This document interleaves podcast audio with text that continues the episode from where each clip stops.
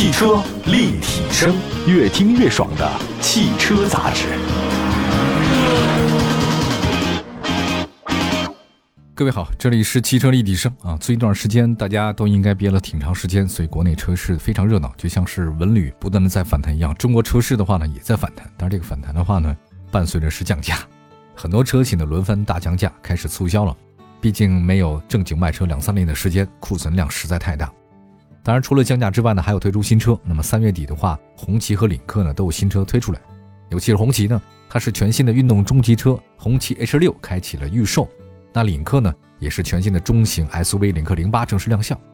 我们先说红旗啊，如今的红旗呢，旗下产品也不仅仅只有我们认为的像公务市场或者商务市场，那很多车型也很年轻化。销量方面，红旗相比之前很大提升。交强险数据显示呢，红旗二零二二年总销量呢是二十八万五千九百七十三辆，已经超过了凯拉克、雷克萨斯这些二线的豪华品牌。今年一到二月份，红旗品牌总交强险数呢是三万五千六百四十八辆。确实是下跌了一些啊，但是呢，比雷克萨斯、凯拉克还是要高。因为不仅是它下跌，所有品牌在今年一到二月份卖的都不是特别好。当然，这个就迎来了三月份的促销嘛。那现在为了进一步的扩充产品线，红旗呢也推新车。三月二十六号，红旗 H 六正式开启了预售，一共是四款车型，预售区间十九万四千八到二十四万一千八。按照计划，红旗 H 六将在四月十八正式上市。除了即将上市的红旗 H 六。红旗品牌在二零二三年，就是今年，还得推三款 SUV。红旗的定位啊，它是这样的：H 六是一款运动的中级车，你可以理解为就是 H 五的轿跑版。那外观设计方面的话呢，很红旗啊，但整体感觉是年轻了，运动了。那么另外一个 H 九是什么呢？就是稳重了。那个号越高，实际上越稳；号越小，那就是越年轻。那比如说大嘴进气格栅，这是它的看家的东西。不过红旗 H 六的前格栅内部呢，它用了点阵式的在一起了，哎，感觉上很年轻，跟大灯组啊，跟前格栅呢放在一起，包括那个前进气口还有雾灯区，感觉很漂亮。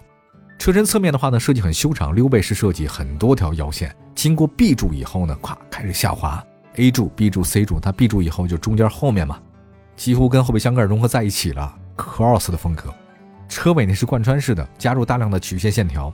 下方是中置双出排气，后备箱盖呢是末端上翘，小鸭尾。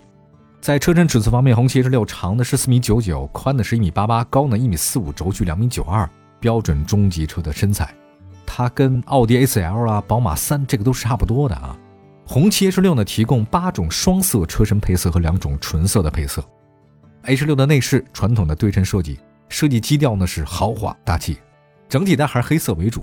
配合红色的装饰条，红与黑，全液晶仪表盘配备三辐式多功能方向盘，中控台呢是多层设计，标准的 T 型布局，而且呢它有很多这个内嵌式的多媒体触控屏，下方保留部分的物理按键。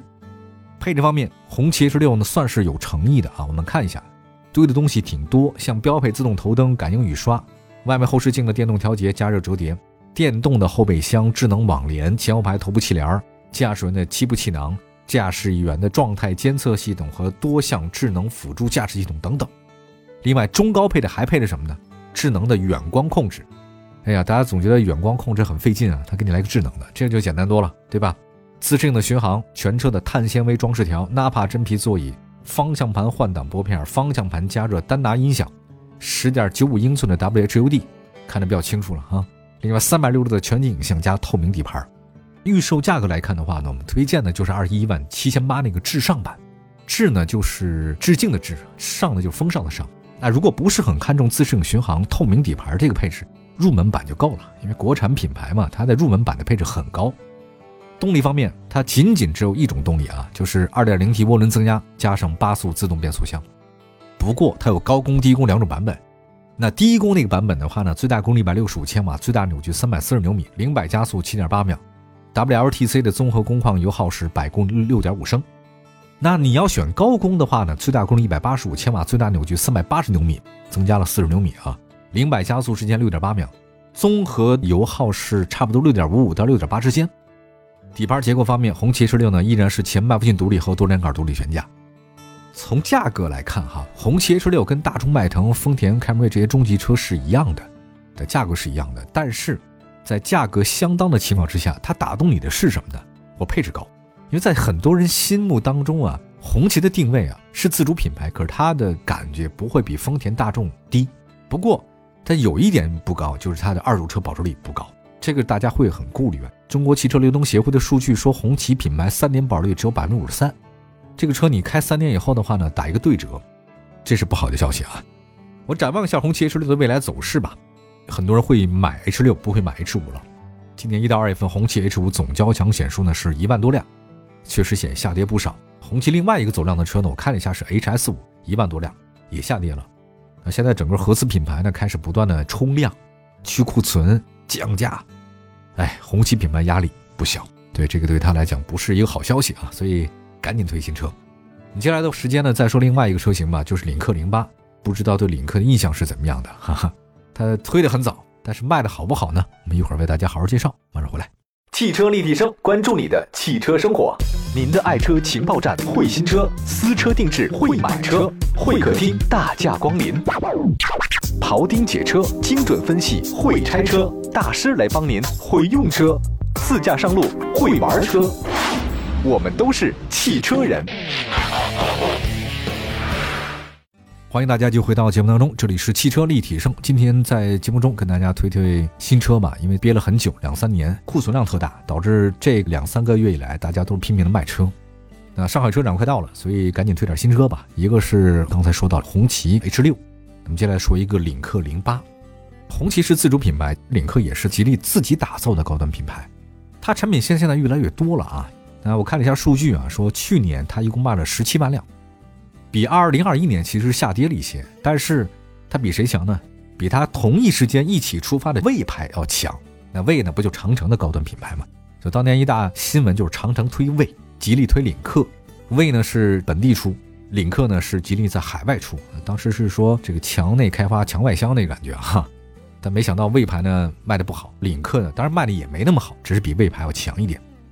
我看了一下那个魏牌，它在去年一共交强险只有两万五千多辆。很低呀，真的比很多新能源品牌要低的太多，很惨啊！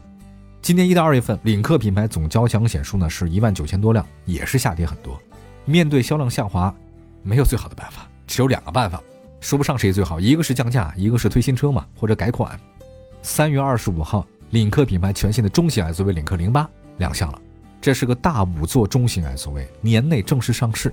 领克零八将搭载 Link E-Motive 智能电混系统。我觉得熟悉领克的朋友应该都知道啊，有印象。领克的设计风格比较个性化，但是呢，这个性化是好吗？也是好，是不好也是不好，因为你没走大众路线，所以大家买的应该太个性的话不利于销量。那刚刚发布的领克零八呢，这回改了，特别符合大众审美。据说它的灵感呢来自于日出。前脸方面的话，领克零八的大灯组呢重新调了一下，延续了 The Next Day 的这种概念车的风格，分体式大灯组。包括日间行车灯也重新设计，类似于 Y 字形的设计风格。贯穿式的前格栅，除了传统 LED 灯组以外呢，各种灯光效果啊，包括带着矩阵式的 LED 头灯，三十二颗啊。车头呢两侧还有呼吸灯带，还是很酷炫的哈。领克零八的车身线条偏向于欧洲车，所以它最早领克在哪儿首发呢？是在德国嘛？我记得，当时就是想说我写欧范儿，整体风格很紧绷，就偏小。顶部到车尾呢是平滑的过渡啊。啊，后视镜很有新意，无框的车门，隐藏式的门把手，车尾设计有层次感，尾灯它是贯穿式的，车尾底部呢还有扩散器的设计风格，车顶呢带有扰流板和隐藏式的后雨刮，定位呢是新能源车，还使用了低风阻轮圈，轮胎尺寸达到二二五四零二幺二二二五四零二二幺。那车身尺寸方面，领克零八的长四米八，宽的一米九一，高呢是一米六八，轴距两米八四，中规中矩吧，谈不上大。内饰方面的话，领克零八呢还是简洁的设计风格，大量直线。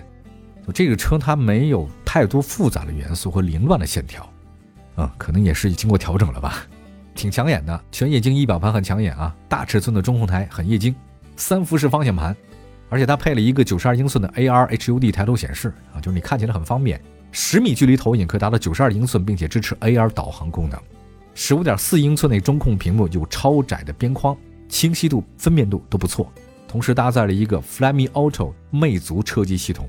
这个系统它的风格是什么呢？很酷炫啊！比如说它那个氛围灯和音响和中控台搞在一起。大家看没看过那个音乐喷泉？哎，对了，它这个跟音乐和驾驶模式产生一种呼吸律动的效果。因为我没有开过啊，不太懂。这个高配的车型的话呢，二十三扬声器的哈曼卡顿音响，五座布局，因为尺寸够大，所以后排空间还可以啊，后排座椅可以放倒。另外在动力方面，这领克零八搭载的领克 e motive 智能电混系统，目前没有太多信息公布啊，我也不太懂它到底是怎么个电混法。但是据说跟领克零九那 EMP 是差不多的动力系统。那你要这么说的话呢，领克零九 EMP 呢是二点零 T 发动机加前后双电机，对吧？最大功率三百八十二千瓦，最大扭矩八百四十四牛米，三档 DHT 变速箱。我看了一下整个领克家族里面，除了刚才我提到领克零九、领克零五，其实也有插混，但领克零五那插混大家可能不太喜欢，因为它那是一点五 T 三缸机。那你要说领克零八这次新车它出来，它会用哪个呢？我觉得应该是用领克零九的，不会用领克零五的，对吧？零五那个三缸机，大家唉总感觉气场不足，对吧？你用在这个领克零八上面，感觉小马拉大车，毕竟三缸机国内人不喜欢。价格方面，领克零五的价格是多少了？二十二万七千八。那它领克零九那个是三十一万九千九。那在他们俩中间的领克零八呢，起步价怎么也得二十五万左右。那如果这么一来的话呢，领克零八的价格跟丰田汉兰达这些中级的合资的 SUV、中型 SUV 是一个档次的。客观的说，从销量上来看，领克品牌的表现力不算很差，但是在二十五万以上的市场里面，它得努力。为什么呢？你看那零九啊，我们举例来讲，领克零九插混车去年一共卖了一万三千多辆，对吧？领克零九仅有七千多辆，太低了。今年前两个月呢，只卖了一千多辆和两百多辆，哇，下跌的很恐怖啊。现在赶紧推出领克零八，比它便宜啊！那会有怎样的销量表现呢？怎么说也不能比领克零九再差了。如果再差的话，实在是领克这个品牌都岌岌可危嘛。而且它不仅是新能源市场，它面临很多挑战，像比亚迪啊、像腾势啊、iTO 啊、理想、增程式电动车都是它的对手。就是留给领克的时间不多了，但是留给长城卫品牌的时间也不是太多了，好吧？那这不是我们今天讨论范围哈，今天只是说的这两款新车。中高端自主新车值得关注，好吧？感谢大家收听今天的汽车立体声，祝福各位用车生活愉快。明天同时间不见不散，拜拜。